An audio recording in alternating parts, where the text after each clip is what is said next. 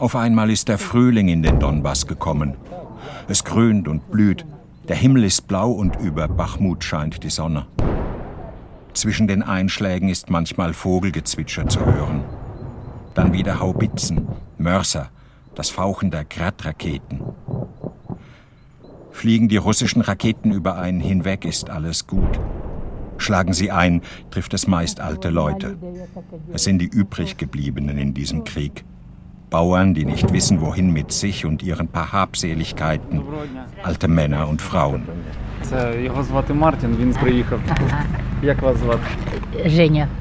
Sie sagt, sie heiße Eugenia. Vor ihrem zertrümmerten Haus sitzt sie auf einem Holzbänkchen und füttert streunende Katzen. Die Katzen, sagt Eugenia, hätten seit Tagen nichts mehr zu fressen bekommen. Ob sie denn für sich selbst etwas zu essen habe, frage ich. Ja, sagt sie, die Nachbarin habe ein paar Nudeln gekocht. Sie wohne auch die meiste Zeit bei der Nachbarin. Zu Hause habe sie Angst. Die meisten Häuser hier wurden von Granatsplittern getroffen. Die Wellblechdächer hängen in Fetzen herunter. Doesn't she think about leaving? Warum sie nicht weggehe, will ich wissen. Eugenia sagt, das könne sie nicht. Sie habe einen Sohn, um den müsse sie sich doch kümmern. Wir sind in Chassifjar, einer strategisch wichtigen Frontstadt, vier Kilometer von der vordersten Kampflinie entfernt. Ich bin mit Dima Paschenko, meinem Übersetzer, und einem Offizier der ukrainischen Grenzschutztruppe hierher gekommen. Wo sonst, wenn nicht hier, am Ort des Geschehens, könnte ich mir ein Bild davon machen, was ein Stopp der Waffenlieferungen für die Ukraine bedeuten würde. Von Chassifjar aus übersieht man das Land und die verminten, brachliegenden Felder bis zu den Hügeln im Osten Bachmuts. Der Boden ist braun und durchnässt vom vergangenen Winter. Auf den schlammigen Feldwegen sind Militärlaster unterwegs. Weil es ständig irgendwo kracht, halten wir uns die meiste Zeit im Hinterhof eines Wohnblocks auf. Ein alter Dieselgenerator versorgt das Gebäude mit Strom. Soldaten laufen mit eingezogenen Köpfen ins sichere Kellergeschoss. Sie und auch wir tragen Splitterwesten und Helme. Die alten Leute haben das nicht. Sie sammeln Holz, hängen Wäsche auf, Manchmal stehen sie wie betäubt vor ihren zerschossenen Häusern. Die alte Eugenia hat als Kind schon den Zweiten Weltkrieg erlebt. Auf ihrem Holzbänkchen nimmt sie den Beschuss wie ein Unwetter hin. Who is to blame? Wer hat Schuld, frage ich. Und sie fragt zurück, wer, wer? Sag du's mir. Putin, da? Putin? Eugenia zögert und sagt, vielleicht hat er allein Schuld? Ich weiß nicht, hat er denn kein Mitleid mit uns? Eugenia ließ sich nicht evakuieren. Immer wieder wollte man sie dazu überreden, aber sie ging nicht. Sie hat ihr ganzes langes Leben hier verlebt, im russischsprachigen Donbass Und es bleibt offen, wem sie sich näher fühlt, denen in Moskau oder denen in Kiew. Die Kriege haben die alten Leute Vorsicht gelehrt. Heute sind ukrainische Soldaten in Chassifja. Vielleicht laufen morgen schon ganz andere durch die Gegend. Keiner hat Eugenia gefragt, von wem sie sich befreien oder verteidigen lassen will. Да, пекло тільки таке. Yes, this is the hate we have here. Я думаю, не живу, а живу в сусідки. Das hier ist die Hölle, sagt sie, die Hölle. Bachmut ist die Schwachstelle in der ukrainischen Verteidigungslinie und doch nur ein kleiner Ausschnitt des Schlachtfelds, auf dem Putin versucht, seine imperialen Visionen wahr werden zu lassen. Am 25. Februar versammeln sich 15, vielleicht 20.000 Demonstranten vor dem Brandenburger Tor in Berlin. Sarah Wagenknecht und Alice Schwarze haben zu der Kundgebung aufgerufen. In den Wochen davor hatten fast eine halbe Million Menschen das sogenannte Manifest für den Frieden unterschrieben. Darin fordern die linken Politikerin und die Frauenrechtlerin sofortige Verhandlungen mit Putin und ein Ende der Waffenlieferungen an die Ukraine. Umfragen zeigen den Riss, der mittlerweile durch die Gesellschaft geht. Mehr als die Hälfte der Deutschen unterstützen die bisherigen Waffenlieferungen an Kiew. Aber vielen geht sie zu weit. In den ostdeutschen Bundesländern finden das 40 Prozent. Es ist ein kalter, grauer Februartag. Der Regen geht gegen Mittag in Schneekriesel über. Auf dem Weg zum Brandenburger Tor treffe ich in der U-Bahn ein paar Veteranen der westdeutschen Friedensbewegung. Wie ich ziemlich grau und in die Jahre gekommen. Sie tauschen alte Erinnerungen aus. Ich sei 1983 auch auf der großen Friedensdemo im Bonner Hofgarten gewesen, werfe ich ein und hoffe, ein spontanes Interview anbahnen zu können. Schweigen. Einer meint, ich solle das Mikrofon besser mal einpacken, er denke nicht dran, mit den Systemmedien zu reden. Die Leute kommen aus allen Richtungen, stapfen in Berlin Mitte aus den U-Bahn-Schächten. Viele tragen Outdoor-Kleidung und Wanderschuhe. Junge Leute sind eher die Ausnahme. Die Demonstranten gehören zur Generation 50 plus Rentner und Rentnerinnen aus dem bürgerlichen Milieu. Wenig Querdenker, viele friedensbewegt und von der Angst umgetrieben, dass Putin Atomwaffen einsetzen könnte. Darf ich Ihnen ein, zwei Fragen kurz stellen? Einfach mal so, ja. Ja? ja klar. Bleibt mal stehen, ist Ach besser. so. Im Stehen lässt sich einfacher reden. Ja. Ganz kurz. Ja. Haben Sie tatsächlich so was wie eine authentische Angst? Natürlich. In der Ukraine? Natürlich. Man muss sich ja vorstellen, wie die Situation jetzt ist und dann sollte sich jeder mal vor Augen führen, nicht nur die Situation an sich, sondern wie unsere Politiker da auch reagieren. In welche Phase sie uns eigentlich auch schicken. Ich bin fassungslos. Liebe Freundinnen und Freunde, liebe Friedensfreunde, ich bin so froh, dass ihr alle hier heute gekommen seid. Und ich weiß, dass auch viele Tausende unsere Kundgebung an den verschiedenen Livestreams mitverfolgen. Ich denke, heute kann man sehen, wie viele wir sind.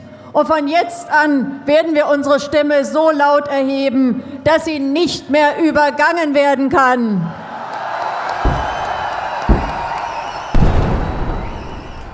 Seit 14 Monaten ist Krieg in der Ukraine. Seit 10 Monaten wird um Bachmut gekämpft. Die ehemalige Industriestadt mit ihren Salzmähen ist nicht dem Erdboden gleichgemacht. Sie hat sich in eine zerklüftete Trümmerlandschaft verwandelt. Verteidiger und Invasoren kämpfen um Fabrikhallen, Kellergeschosse, ausgebombte Krankenhäuser und Schulen. Zehntausende sind schon gestorben. Ukrainer, russische Soldaten und Söldner. Fleischwolf nennen sie diesen Ort. Gelänge Putins Truppen bei Bachmut der Durchbruch, wäre der Weg frei Richtung Westen in größere Städte wie Kramatorsk oder Slowiansk. Allein Tapferkeit, Mut äh, hilft nicht, den Putin zu stoppen. Wir müssen auch Munition haben. Bachmut hat der Präsident Zelensky als Festung Bachmut vor Monaten genannt. Serhei Ossadschuk. In einem früheren Leben war er ukrainischer Historiker an der Universität Wien. Jetzt ist er Oberstleutnant, stationiert bei Bachmut. Ossadschuk hat ein freundliches Gelehrtengesicht, trägt aber Sturmgewehr, Helm, Felduniform. Der Geschützlärm lässt einen manchmal das eigene Wort nicht verstehen. Man gewöhnt sich daran nicht, aber man nimmt das als eigenes Schicksal auf. Man spürt, wie die Erde bebt, wenn es einschlägt. Schauen Sie, wenn man tagtäglich nicht weiß, ob man am nächsten Tag, was sage ich am nächsten Tag, wenn wir nicht wissen, was im nächsten Augenblick hier passiert, ob wir noch am Leben sind, ob wir äh, ohne Verwundungen zu Bett gehen können, dann gewinnt man ein anderes Verhältnis zu dieser Realität.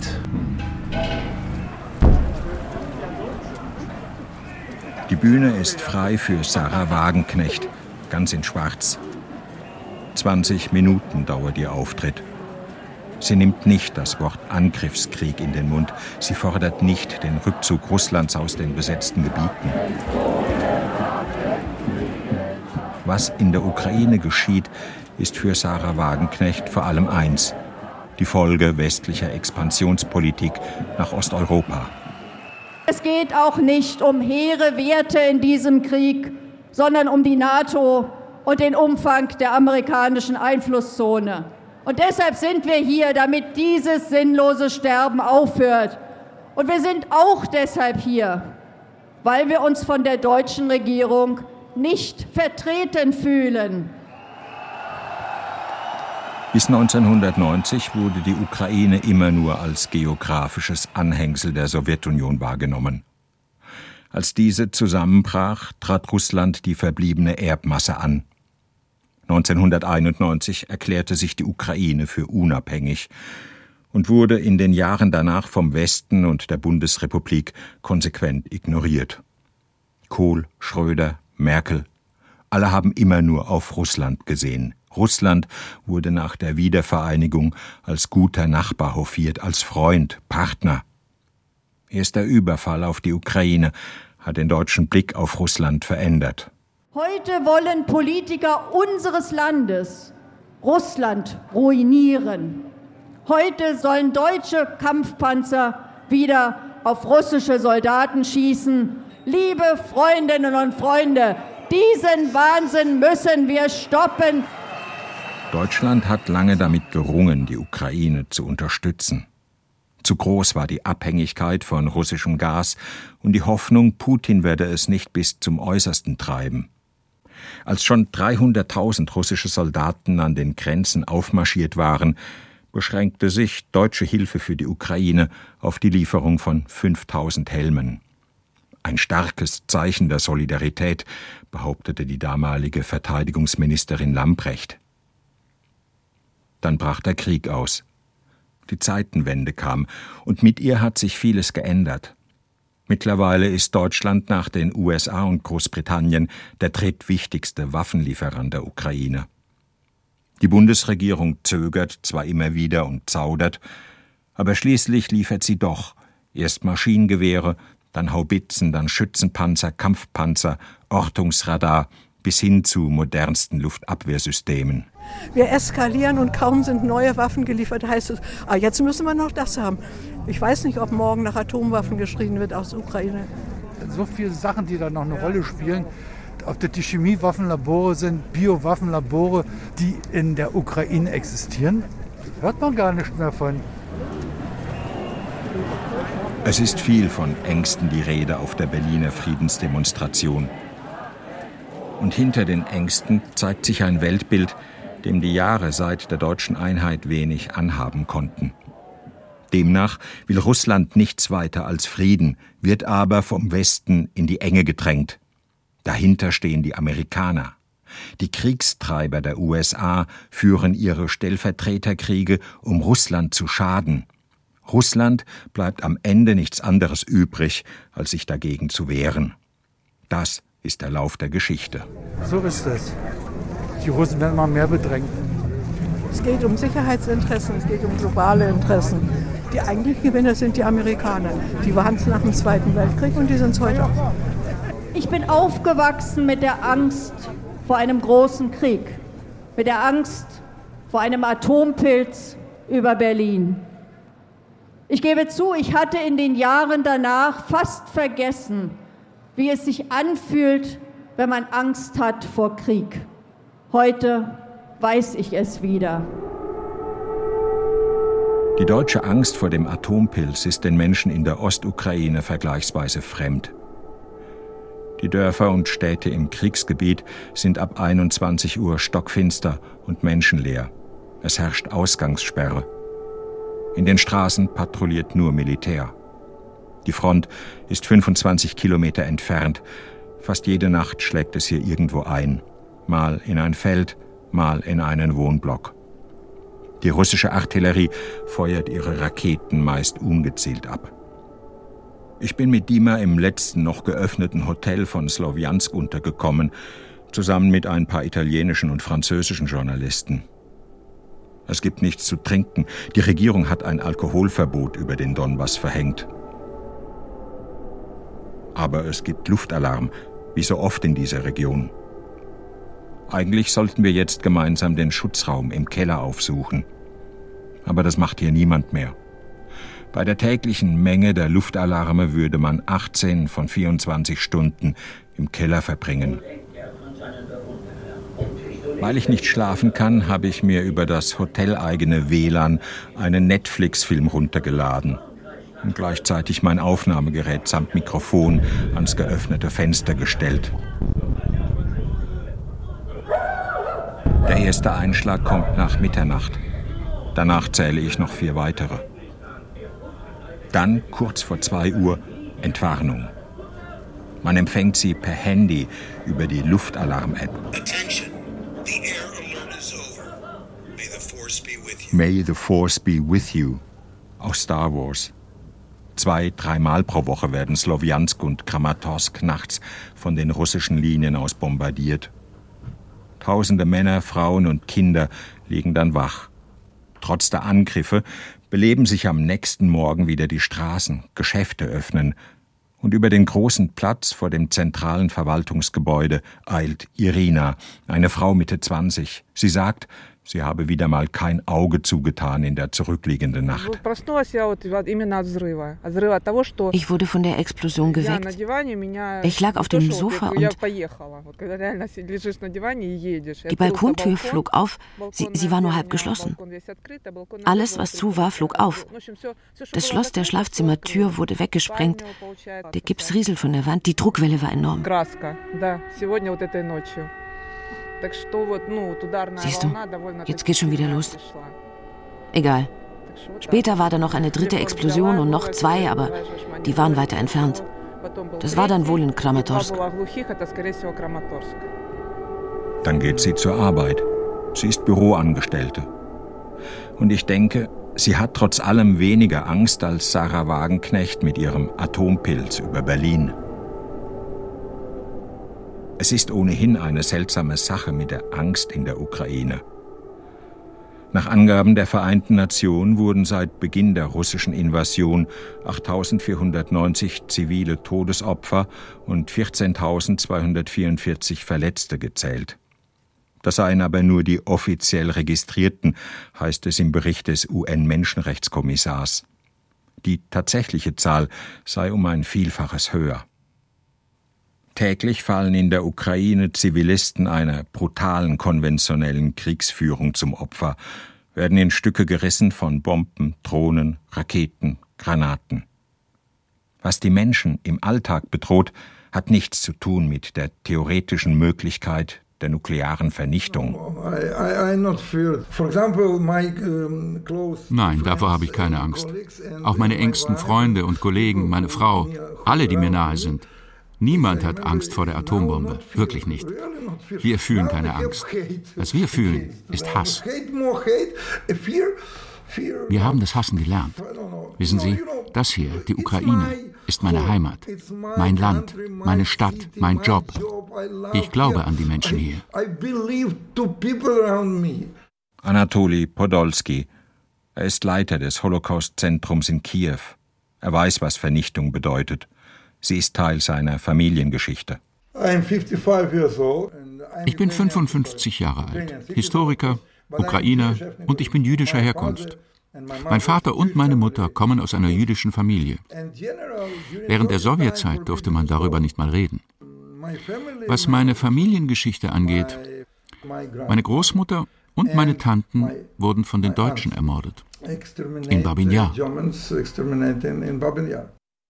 Yar. Ein tiefes Tal am Stadtrand von Kiew, heute eine sorgfältig gepflegte Gedenkstätte, die man per U-Bahn erreicht. Der Ort war Schauplatz eines der größten Massaker des Zweiten Weltkriegs. SS-Sonderkommandos ermordeten am 29. und 30. September 1941 mehr als 33.000 jüdische Männer, Frauen und Kinder. Mein Vater war damals bei der Roten Armee. Er überlebte. Als der Krieg vorbei war und er zurück nach Kiew kam, zeigten ihm seine Freunde die Schlucht von Babin Yar. Sie sagten ihm, hier irgendwo liegen deine Mutter und deine Schwestern. Die Ukraine ist ein Land voller Massengräber. In den 1930er Jahren starben geschätzt vier Millionen Menschen durch den Holodomor, eine verheerende Hungersnot ausgelöst durch Stalins rücksichtslose Kollektivierung der Landwirtschaft. Die stalinistische Schreckensherrschaft mit der systematischen Vernichtung der Bauern und der nationalen Elite ist das große Trauma der Ukraine. Nur ein Jahrzehnt später kamen die Deutschen. Tief im Herzen der Ukraine. Das Land, das Hitlers Wehrmacht verheerte, war damals das Zentrum des osteuropäischen Judentums. Von den 2,7 Millionen ukrainischen Juden wurden eineinhalb Millionen ermordet. Nach 1945 löste sich diese namenlose Leidensgeschichte in Stalins kommunistischer Glorie auf. Die Sowjetunion triumphierte. Sie reklamierte nicht nur den großen vaterländischen Sieg für sich, sie nahm auch die alleinige Opferrolle in Anspruch. Die jüdische Kultur der Ukraine geriet in Vergessenheit.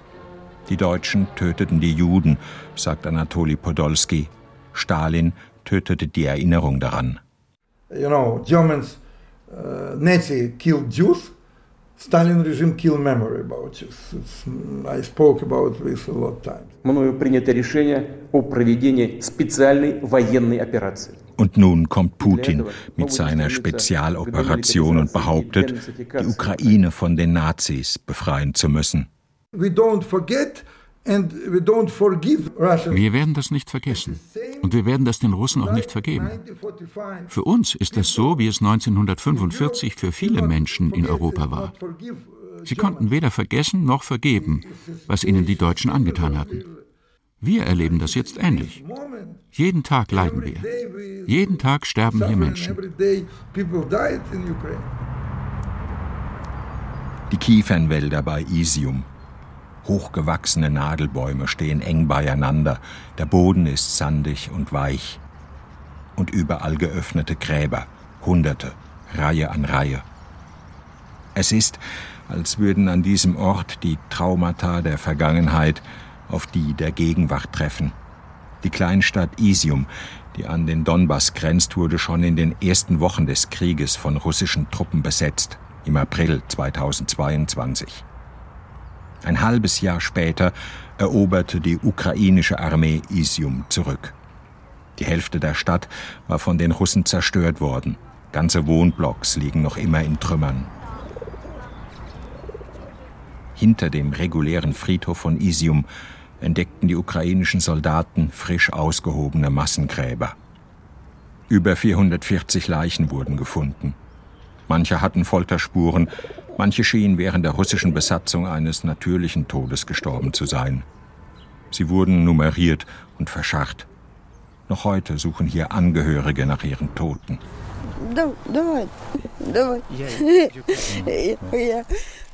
Wir waren vier Geschwister in der Familie, drei Schwestern und mein älterer Bruder. Als der Krieg ausbrach, bin ich gleich geflüchtet nach Rumänien. Eine junge Frau, aufgelöst, nicht zu trösten. Als wir sie ansprechen, kniet sie auf dem Boden zwischen den Gräbern. Sie will nicht, dass ihr Name genannt wird.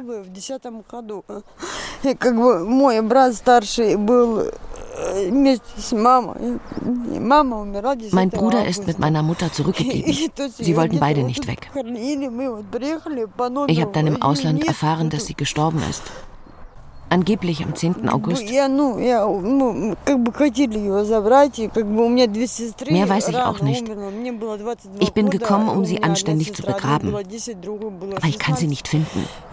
Ich bin hier, aber ich weiß nicht mehr, was ich tun soll.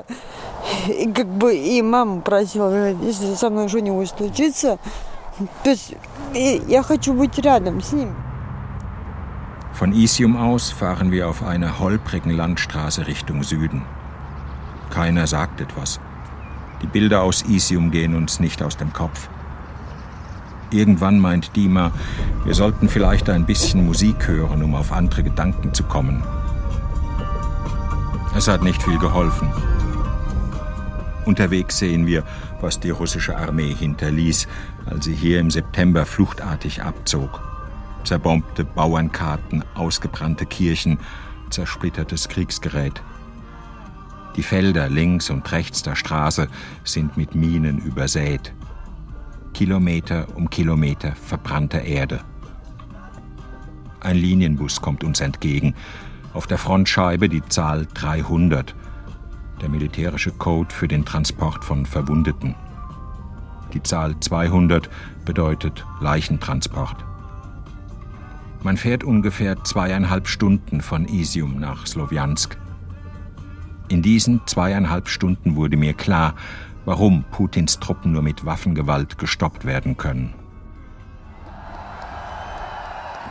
Es geht darum, Russland ein Verhandlungsangebot zu unterbreiten, statt einen endlosen Abnutzungskrieg mit immer neuen Waffen zu munitionieren. Joe Biden hat mit Rüstungskonzernen. Wir können den Krieg, wir können den Krieg nicht militärisch gewinnen. Nach einem Jahr reden wir vom Verschleiß, Verschleiß heißt das, glaube ich. Wie heißt er nochmal? Verschleißkrieg. Irgendwelche oder? Intellektuelle, die kein Wort Ukrainisch können, nie in der Ukraine waren, erklären die Ukraine. Und natürlich, wenn man keine Kenntnisse hat, dann verbreitet man einfach die, die schäbigsten Vorurteile. Stellen Sie sich vor, es würde in der Ukraine einen Deutschland-Experte geben, der kein Wort Deutsch spricht, der aber zu jeder Talkshow eingeladen wird. Stellen Sie sich vor, wie absurd das ist. Aber diese Absurdität, dutzendfach, du hast es in Deutschland. Das sind willkommene Gäste, die erklären ja die Ukraine, die schreiben ja Bücher. Kirilo Tukatschenko, ukrainischer Historiker und Publizist. Er verfolgt die deutschen Debatten genau. Tukatschenko ist angegriffen. Er lebt in einem angegriffenen Land, das derzeit einen großen Heldenbedarf hat. Er würde aber niemals behaupten, ein Held zu sein. Im Gegenteil. Kürzlich hat er einen Essay mit dem Titel geschrieben Warum ich nicht in den Krieg ziehen will. Er schrieb über seine Angst vor dem Sterben und über die Scham, die er dabei empfindet. Er schrieb über den Wunsch, noch eine Zukunft zu haben, die Welt zu bereisen, sein Kind in Frieden und Sicherheit aufwachsen zu sehen. Was wir in den letzten 30 Jahren bekommen haben, das ist vielleicht aus der Sicht Westeuropa, es ist nicht viel, weder materiell noch kulturell. Aber ich erinnere mich noch an die 90er Jahre, da war ich klein. Du machst den Kühlschrank auf und der ist leer. Ja? Im Vergleich damit ist unser Leben viel besser. Und das war super schwierig, alles das zu bekommen, was wir haben. Also sehr bescheidene Ergebnisse. Aber wissen Sie, wie schwierig ist es, eine Diktatur selbstständig loszuwerden? Ja? Wir haben irgendetwas erreicht. Also Zelensky wird nicht zu Diktator, weil wir es nicht dulden werden. Unser neues Parlament wird neu gewählt werden, wie wir das wollen. Und es kann in Deutschland eine Selbstverständlichkeit sein. Für uns war das ein sehr langer Kampf, dass wir das überhaupt bekommen. Es ist frisch für uns. Wir wissen das zu schätzen. Am frühen Nachmittag ist die Front bei Chassifjar in hellgraue Rauchschwaden gehüllt. Ein scharfer Explosionsgestank verpestet die Luft. Der Himmel über dem benachbarten Bachmut ist immer noch wolkenlos blau. Und überall dort, wo Granaten einschlagen, stehen säulenförmige Wolken aus gelbem Dunst. Eugenia, die alte Frau auf dem Holzbänkchen, hat es mit einem Mal eilig, den Keller ihrer Nachbarin aufzusuchen.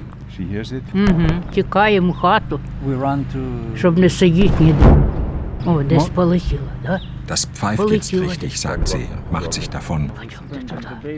Gegen 14 Uhr verlassen auch wir Chassifjar. Abends heißt es im militärischen Tagesbericht, es habe dort um 15 Uhr bei mehreren Raketeneinschlägen zwei Tote und einen Verletzten gegeben. Die schrecklichen Sachen aus den Geschichtsbüchern, die waren in den Geschichtsbüchern. Wer hat danach gedacht, dass so etwas sich wiederholen kann? Und das ist dieses Gefühl der Entrüstung. Also warum, weswegen, warum, warum kann man uns einfach nicht in Ruhe lassen? Ja. SWR 2 Wissen. Der Ukraine-Krieg und die Deutschen zwischen Schlachtfeld und Friedensdemos. Autor und Sprecher Martin Dom. Redaktion Sonja Striegel. Regie Günther Maurer.